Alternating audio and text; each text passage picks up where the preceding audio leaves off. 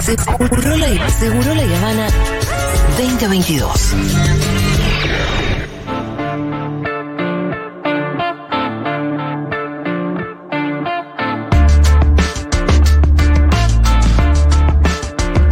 Bueno, Pitu, venís hablando de Boca desde que empezó el programa Ya está.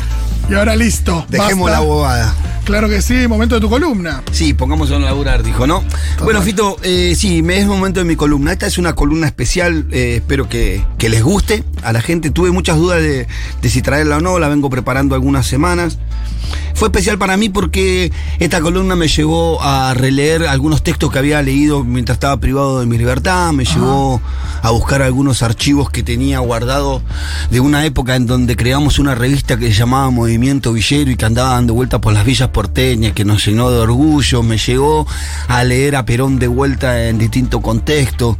Y yo que sé, en este momento, en estos momentos en donde, viste, está un poco gris la militancia, en donde, viste, aquel que milita como yo ve, ve una situación bastante gris, eh, me, me- llenó de fuerza, me, me refortaleció, me revitalizó este fin de semana leer eso, me puso bien. Yo, eh, ante todo, soy un militante de base, un militante social, un militante político, y lo que hago acá lo hago con mucho respeto, pero estoy lejos de ser un periodista o algo parecido, ¿no? Entonces mi, mi, base natural o mi identidad natural o esencial es esa, de ser militante. Y soy hijo de una lucha, de una historia de lucha. Heredé banderas, heredé conceptos, heredé eh, objetivos, sueños, de otros que lucharon antes que yo. Y esta vuelta me, me animé a presentarle a la audiencia, eh, hablar un poco sobre la historia de los movimientos villeros en la Argentina. Qué bueno. Lo que ocurrió que cuando fui desarrollando la columna, eh, lo primero que me pasó es que me di cuenta que no podía hablar de la historia de los movimientos villeros si no hablaba la de la historia de las villas en sí en la Argentina, ¿no? Una cosa te lleva a la otra. Y lo que me pasó después, como segundo paso, es que me di cuenta que a medida que iba recopilando información, me di cuenta que esto no iba a entrar en una sola No, columna. claro, estaba pensando eso. Claro, por lo cual este sería el primer capítulo de algunos que va a tener esta historia, siempre y cuando, por supuesto, a la audiencia le guste y tenga ganas de, que eso está adentro. de escuchar el, el segundo capítulo y quizás el tercer capítulo de esta, de esta columna, de esta historia, que es, como dije, eh, la historia de los movimientos villeros y la historia de, su- de las villas en sí. Eh, vamos a tratar de recorrer la historia de los, del- del, del movimiento villero y de las villas en sí, pasando por distintas etapas. En un principio la creación de las villas, que fueron en, en los principios de los años 30, pero después vamos a... Esta fue la, la primera etapa, después vamos a de la segunda etapa, que es entre el año 1962 y 1976, cuando se quintuplicó la cantidad de gente que vivía en la villa, que pasó de 42.000 a 213.000. Eh, bueno, después vamos a ¿De qué pasar... año, qué año dijiste? En el, a- desde el año 62 a 76. Mira. Se quintuplicó la, la- se quintuplicó la, la, la Años sin peronismo. Villera. Sí. Va, con, con un mini peronismo en el 73, dijo. Eh, Los valores, esos fueron los valores más altos eh, eh, en la historia de la ciudad, según Maceo, ¿no? Que es una, una persona estudiosa de, de todo el proceso de las villas en la ciudad de Buenos Aires. El tercer periodo es en el marco de una política de erradicación de las villas eh, por el gobierno militar de los 70, ¿no? Y todo lo que fue las topadoras de, de Osvaldo Cachatori, avanzando sobre las casillas, erradicación de, de 15 villas, y reducción de la cantidad de residentes en la villa de 203 a 37 mil. Esta violencia fue motivo suficiente para que entrada la democracia, los nuevos gobiernos empezaran a pensar de una manera más amigable. Y así la cuarta etapa. ¿Cómo fue ese proceso, perdón, de Cachatore? eh, esto de reducir la cantidad de gente que vive en la villa, pero ¿de qué manera? Eh, aparte, eh, desalojando las villas a través de topadoras y con ¿Y qué camiones. pasaba con esa gente? Eh, la cargaban en camiones y la llevaban en, en el conurbano, las, las dejaban en terrenos eh, grandes, espaciosos en el fondo del conurbano, con la complejidad de ningún servicio, no había planificación urbanística, los tiraban ahí. Era simplemente- Y arréglense como puedan, sí. Eh, fueron momentos muy duros en donde hubo avances y retrocesos en cuanto a las villas. porque hubo una disminución en la cantidad de gente viviendo en villas de la ciudad, pero imagino que aumento la cantidad de gente viviendo en villas en el conurbano, la aparición de, más villas en el conurbano. Y después vamos a pasar también por la cuarta etapa, que tiene que ver ya recorriendo los años, los años 80, en donde la población de la villa vuelve a crecer un 42% y se erradicaron muchos de esos asentamientos. Tengamos en cuenta que en los años 90 hay una ley de Menem que tiene que ver con la ley de arraigo, que es la que termina con la discusión de las villas si erradicadas o radicarlas. Eh, paradójicamente, el gobierno de Menem le dio a los villeros 1994, la ley que permitió que dejaran de. Que, empezaran a pertenecer verdaderamente, por lo menos a la ciudad de Buenos Aires y al conurbano. Y ya no se pensara en erradicarlo. Y bueno, y la última etapa tiene que ver con de los años 90 hasta la actualidad, en donde se desarrollaron muchas de estas situaciones y ahí empieza ya eh, una, una experiencia militante y muy rica, enriquecedora que vamos a ir pasando. Pero como decía, las villas tienen sus orígenes allá por los años 30, Fito. Eh, eh, a principios de los años 30, promovido por la industrialización, eh, donde se empezaron a, a asentar algunas fábricas industriales cerca del puerto, pero esto provocaba que gente del interior del país o de países limítrofes empezaran a migrar cerca de, de- de Buenos Aires. Y estas industrias se, se asentaban cerca de Buenos Aires porque se asentaban a la vez cerca del puerto. Estas personas que emigraban tanto del interior del país, que es histórica la migración, hasta hoy tenemos esa migración del interior del país, de países limítrofes como Paraguay, Bolivia, Perú, ¿no? Eh, Chile inclusive, Uruguay, eh, venían y se asentaban en terrenos que estaban cerca de la, de, la Rana y San Martín, la zona de San Martín, San Isidro, el Bajo Belgrano, ¿no? Toda esa zona se empezó a habitar con asentamientos que venían, que se producían por gente que venía migrando de estos sectores. Pero había otra migración paralela que también se daba a la Argentina en los años 30, que es la migración europea Claro. Que también llegaba a los puertos de Buenos Aires, esa, esa migración europea. Eh, Ahí también, para los migrantes europeos de bajo recurso o de escaso recurso, de recurso cero, recurso cero, eh, se, se le empezó a, promo- a proveer por el Estado un lugar en donde asentarse. Este lugar era alrededor de unos galpones que estaban cerca del, puerto. El Estado le proveía eh, materiales bastante precarios para que se construyeran sus viviendas. Las viviendas, eh, estos materiales eran madera, chapa. Esto de los europeos solamente. Solamente en el caso de los europeos. Esta villa, que se, este, este asentamiento que se, que se fue generando en ese lugar es la que hoy es la Villa 31.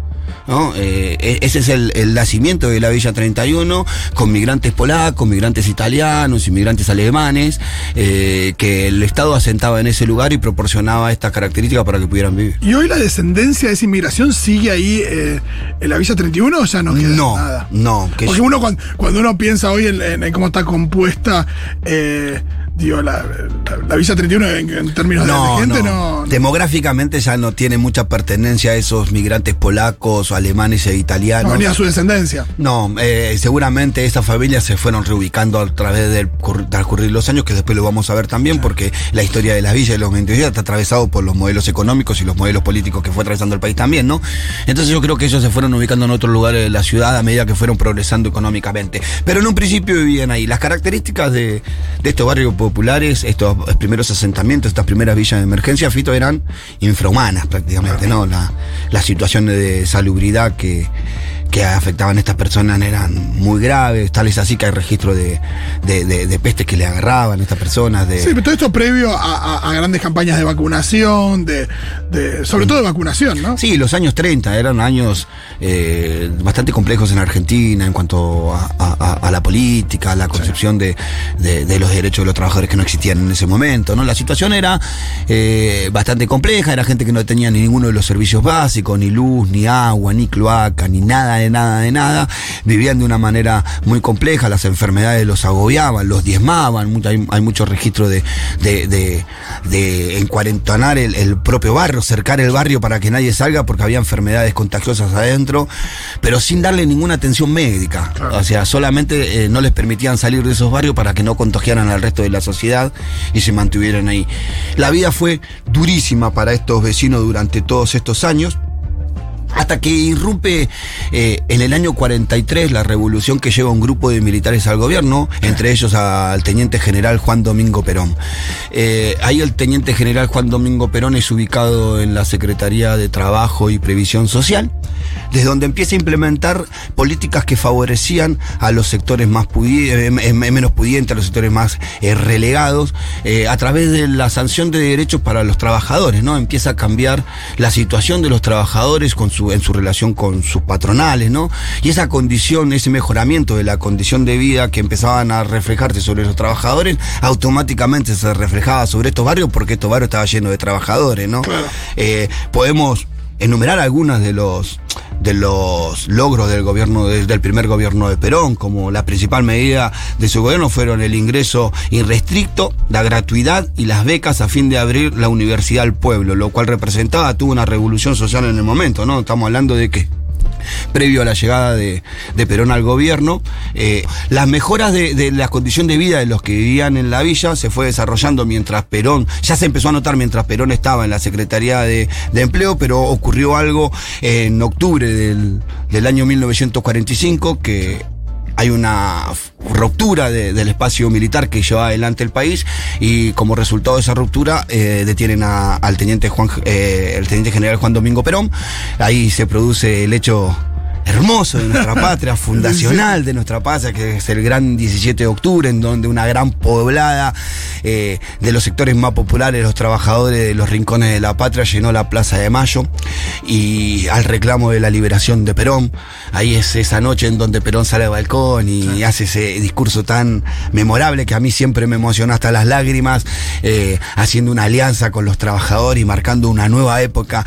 El inicio, ahí fue eh, la liberación de Perón se dio ahí, es el año siguiente, en el año 1946, Perón gana las elecciones a presidente y arranca su primer gobierno de Perón. Como decía, entre las medidas que Perón tomó, ni bien tomó el gobierno, es la apertura de las universidades a los sectores populares, que eso fue lo más una de las cosas más revolucionarias de la época, pero también eh, podemos eh, marcar que impulsó políticas. Sí, que, que, perdón, que es algo revolucionario el día de hoy con la universidad gratuita en Argentina. Sí, hoy es una de las cosas que el mundo no, o por lo menos muchos países que buscan este lugar, o muchos ciudadanos de otros países que buscan este lugar como lugar de destino. Sí, es uno de los mayores motivos de orgullo de nuestro país. Digo, que hoy, con todo lo que nos pasa y con todo lo que es la situación, así todo eh, podemos destacar. Sí, y el nivel de la UBA, ¿no? El nivel que es premiada internacionalmente como una de las mejores universidades. Pero bueno, también Perón impulsó políticas que promovieron la industrialización, la expansión del mercado interno la sindicalización de los trabajadores, la ampliación de los derechos políticos, laborales, culturales y sociales, se sancionó la ley del voto femenino que estableció un sufragio universal en la Argentina para las mujeres. Mientras iba desarrollándose el gobierno de Perón y iba mejorando las condiciones de, vida de estos trabajadores, las condiciones del barrio, como bien te decía, fueron mejorando y ya esta gente empezó a tener acceso a cosas que antes no tenía. Y de estas cosas nos puede contar Vidal Jiménez, que hizo una entrevista en esos años y decía esto. A fines de los 50 había una organización bastante primaria, porque teníamos la luz en comunidad, venía un cable grueso que pasaba a la villa y de ese cable nos levantábamos todos. Y había una salida a la vereda de Segva. Ahí había tres tapones. Segva era. Segva era la eh, empresa en ese momento de electricidad, claro. Eh, ahí había tres tapones que los teníamos que arreglar a cada rato porque se quemaban. Se recalentaban y teníamos que andar reparándolo nosotros. Era bastante estresante ser parte de la comisión. Tenía que hacer todo el trabajo sin apoyo de la población. Hasta que nos dimos cuenta que teníamos que formar delegados por pasillo para que la gente tuviese más participación. No llamar a una asamblea de todo el barrio, sino organizándose, organizarse por pasillo por pasillo. Lo que yo noto que en este proceso del primer gobierno de Perón y esta mejora de, la condición de vida de los trabajadores y de los que vivían en estos barrios, también va acompañado de una visión distinta del Estado sobre este sector y una vinculación con este sector diferente. hay una participación mayor por parte de, los mismos sectores en la visa. Yo creo que esa participación se daba a través de la sindicalización, o sea, estos trabajadores eran parte de sindicatos, estos sindicatos tenían una gran eh, relación con el gobierno de Perón en ese momento, y estos sindicatos no solamente llevaban al Estado reclamos sindicales, sino reclamos de los trabajadores y sus condiciones de vida en sus propios barrios, generando puentes con eh, dependencias municipales de ese momento. Entonces lo que viene pasando es que el barrio empieza a tener, los barrios eh, carenciados, las villas de emergencia, empieza a tener una especie de organización obligada por la situación que estaban viviendo. Porque ¿qué generaba la organización del barrio? Che, resolvamos la luz. Y sí, sobre todo cuando había una oportunidad a partir del gobierno de Perón. Resolvamos la luz, che, traigamos el agua. Y ahí empiezan a aparecer la canilla comunitaria en los barrios. Una canilla para todo el barrio, pero antes no había ni una. El cable este que decía que alimentaba todo el barrio con tres tapones que seguramente saltaban a cada rato por la cantidad de consumo que tenía. Pero ya había una base organizativa que el barrio empezó a generar y que siempre tiene la misma, la misma tendencia. Apunta a suplir la ausencia del Estado. ¿no? Y empiezan a organizarse eh, como Sí, y a repartir de manera, y a repartir de manera muy, eh, si querés, democrática entre todos, eh, lo poco que llega. Exactamente. Entonces así se empiezan a desarrollar estas comisiones y juntas internas barriales que empiezan a adquirir una gran experiencia en la negociación política, en la negociación con el Estado. Porque durante todos los años, de- de- desde el año 43, 44, inclusive, en el gobierno de Perón 45 hasta el golpe militar del 55, tuvieron todo un proceso de enriquecimiento en estos debates, en el rol de la Junta Vecinal. Tan es así que en este relato que, que acabamos de escuchar, de Vidal Jiménez, allá hay una, una problematización de la organización, porque ya se dieron cuenta que no, no alcanzaba con hacer una asamblea barrial. Había que generar procesos que generaran participación de otros en estos procesos, porque si no quedaba sobre la responsabilidad de la Junta que tenía que arreglar todo. Viste que él lo dice, Sí, sí, era sí. complicado trabajar. Y ya empiezan a identificar que tenían que empezar a hablar organizaciones de más de base y empiezan a hablar de pasillo por pasillo.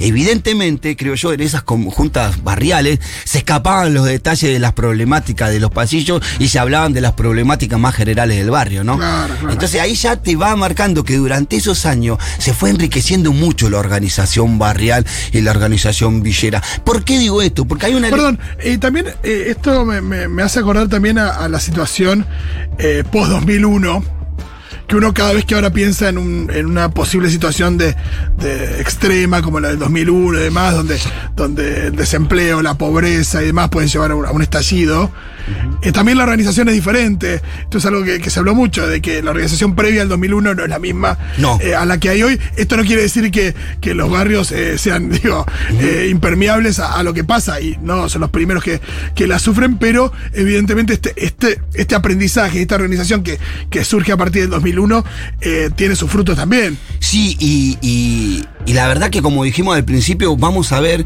cómo va cambiando la organización villera a medida que vamos pasando por las distintas épocas del país. Ahora nos estamos más o menos ubicando en principio de los 60, eh, en mediados de los 50, quiero decir, en donde la organización villera agarró un nivel de, de gimnasia, de, de- de diálogo, de negociación con el Estado muy ¿Y importante. qué pasó con el golpe? Viene el golpe militar y lo que termina pasando es de que, claro, la relación del Estado con, con los barrios cambia otra vez, vida. Y otra vez vuelve, vuelve la tendencia a querer erradicar las villas, a oprimirla, ¿no? a, a- a hacerle la vida más complicada. Y eso es algo que se, que, que se traslada hasta los días de hoy, con la intención de que los morochos que vivimos en la villa crucemos el charco y nos vayamos al conurbano, ¿no? Entonces, desde ahí, ese gobierno fue un gobierno agresivo sobre estos sectores populares. Pero mediado de, ya pensando en los años 60, la, eh, la organización barrial hacía que inclusive eh, aquellos militantes peronistas proscriptos pudieran ingresar al barrio y sentirse más libre en el barrio para poder hablar. Acordamos que en estos años no se podía hablar de Perón. Estaba obligado, el pueblo se obligó a, a se, se obligó al pueblo a excluir al peronismo de toda la vida social, cultural y política de la Argentina. Sí, y otros actores como por ejemplo la, igle- la iglesia, y ahí pienso en Mujica. Bueno, ahí vamos a llegar a Mújica. Pero la relación cuando termina, eh, empieza a tener, eh, a fines de, a principios de los años 60, eh, estas comisiones recibieron, empezaron a recibir apoyo o tener relaciones con el exterior del barrio. Eh, tanto con el gobierno militar, que también se veía conservando algunas, eh, algunos delegados municipales que hablaban con los villeros, pero también con la iglesia. Una relación muy fuerte con la iglesia. Esta relación con la iglesia, en estos principios, de- desde el 50 al 60 más o menos, es una relación que nosotros hoy llamamos como una, una, una caracterización de, de una relación carita, ¿viste? Eh, Claro, claro, de caridad. de caridad, lo que le sobra, te vengo a dar, ¿viste? la limosna, esas cuestiones. Y acá hay uno de los relatos de Vidal Jiménez. Vidal Jiménez después vamos a ver, cuando estudiemos más precisamente la conformación del movimiento villero, qué rol importante tuvo en ese momento, ¿no? Dice, y él hablaba de esto, mirá cuál era la relación y la manera. En la villa del Bajo Belgrano, había una escuela grande, manejada por una parroquia, por lo que nosotros llamábamos las señoras gordas, gente de la burguesía que venía a dar a los villeros lo que nos faltaba. Nosotros nos apropiamos de ese lugar y comenzamos a recibir apoyo de estudiantes en esa época. 63-64 había un cura jesuita de apellido Llorens que organizaba campamentos de trabajo con estudiantes universitarios. Se llamaban CUT, Campamentos Universitarios de Trabajo. A los estudiantes los llevaban al Chaco para que tuvieran una experiencia de contacto con la gente pobre. Esa gente vino apareciendo por las villas desde el año 64 y empezamos a trabajar juntos. Formamos una cooperativa de ahorro crédito y vivienda de nombre 4 de abril. Nos organizamos para hacer compras comunitarias. Algunos de los estudiantes nos prestaban las camionetas para hacer las compras y repartir. Lográbamos así abaratar un poco la casta, el costo de la canasta familiar. En ese periodo llegaron muchos estudiantes y ya empezamos a politizarnos. Había una relación con la iglesia, de esta relación que decíamos, de la burguesía, que venía como Sí, pero, gordas, sí. pero que, que esa que la relación... juventud por ahí la vivía de otra manera. Claro, que esa relación se rompe a- ante la apropiación de los villeros del espacio y la articulación con una juventud, creo yo, de clase media progresista, universitaria, ¿no? Que había, que creo que son hijos de la movilidad ascendente del primer peronismo, inclusive, que tienen una preocupación distinta, Sí, una más- solidaridad, una empatía. Y por ahí más, más consciente de sus propios privilegios. Exacto, que empieza a articular con ello.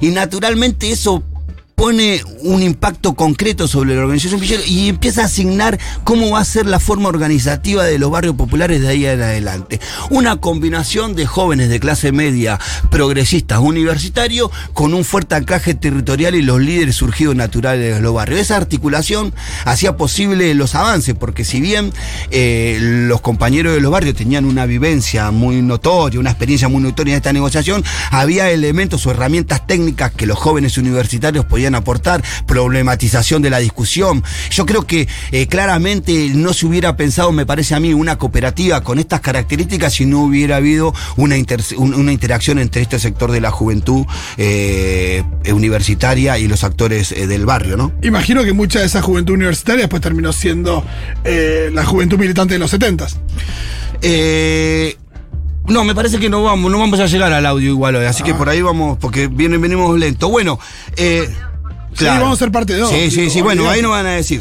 No, te decía, te decía, eh, imagino que después mucha de esa juventud universitaria terminó siendo parte también de la militancia joven de los 70. Claro, bueno, ahí hacia ese camino íbamos. Así, las primeras comisiones vecinales mostraron que ante la ausencia de las políticas públicas urbanas en los territorios más castigados, los pobladores respondieron con organización colectiva y trabajo comunitario. Ante las políticas públicas de desalojo, los pobladores respondieron con repudio y resistencia organizada. La constancia de acciones de estas comisiones otorgó una experiencia política que para la década del 60 resultó muy atractiva para una camada de jóvenes universitarios que ingresaba a la militancia.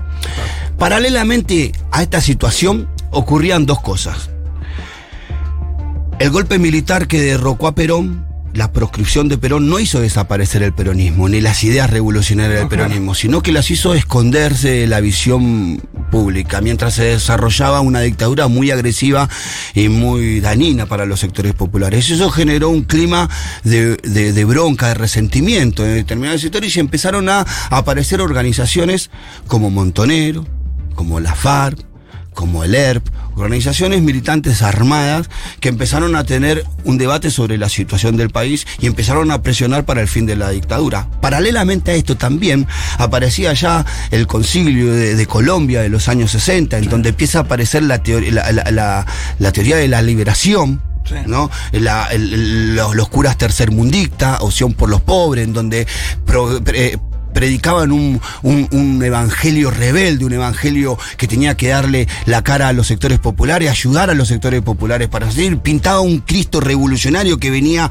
a romper con el status quo y no una iglesia que apaciguara al pueblo. Estas dos corrientes van a ser muy influyentes en la formación de los, de los movimientos villeros en la Argentina. Porque hay un hecho muy particular que producen justamente los montoneros que creo que es el principio del fin de esa dictadura, que es el secuestro de, y la ejecución de Arambur, Claro. eh, que fue acusado eh, de, bueno, que él fue producto de la dictadura del golpe militar que derrocó a Perón, entonces los montoneros, los lo- el grupo montonero lo secuestra, lo juzga en cautiverio y lo encuentra culpable del golpe militar pero también lo encuentra culpable, que fue por lo cual lo sentencian a muerte, del fusilamiento de Valle y todos los soldados que habían eh, se habían levantado a favor de Perón en ese momento. Como resultado, matan a Aramburu en, eh, en- en- en su secuestro y eso mete mucha presión a Onganía eh, y el presidente Onganía, el, el, el, presidente de facto Onganía empieza a pensar en la salida política eh, eleccionaria de esta situación, pero ya sin proscribir al peronismo, cosa que había pasado anteriormente con un intento de salida, pero con el peronismo proscrito nunca hubiera sido democracia y nunca había sido democracia. Y ahí creo yo que empieza como una etapa en la vida de, de la organización Villera que empieza a politizarse y empieza a tener vínculo tanto con los curas tercermundistas y la organización en Monterrey. Y acá vamos a dejar hoy. ¡Ah, qué increíble! Pitu, lo que aprendemos escuchándote eh, está buenísimo, pues está buenísimo también eh, entender cómo llegamos a, a, a esto, a, a, tu situación, por ejemplo. Sí, yo soy hijo de estas luchas y creo que es importante que aquellos que me escuchan sepan de dónde nací. A mí me parió estas luchas, estos procesos de lucha. Muchísimas gracias, Pitu. Increíble. No veo la hora de que continuemos con esto, pero bueno. la audiencia dirá si quiere un segundo capítulo y que nos diga por las redes si lo quiere o no. No, claro que sí. Me encanta el operativo clamor que está marcando el Pitu, su propio 17